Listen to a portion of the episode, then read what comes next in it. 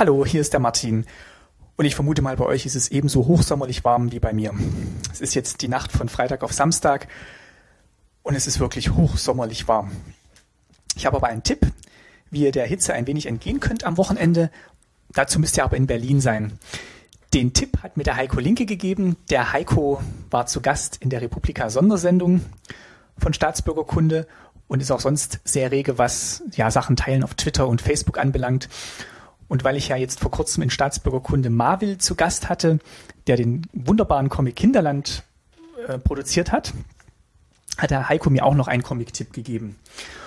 Und zwar gibt es in Berlin in der Kulturbrauerei, also im Museum der Kulturbrauerei, eine Ausstellung, die läuft noch bis zum 3. August und die heißt Dick Duck, Dicke Duck, DDR-Comic Mosaik. Und wer sich erinnert, in Staatsbürgerkunde gab es ja auch schon mal ein Interview mit einem der Macher vom Mosaik-Comic. Und der ist auch zu der Zeit eingestiegen, wo es noch die Dicke Ducks gab. Und da gibt's jetzt eben eine kostenlose Ausstellung, die ist geöffnet von 10 bis 18 Uhr, am Donnerstag auch bis 20 Uhr. Montag hat das Museum geschlossen.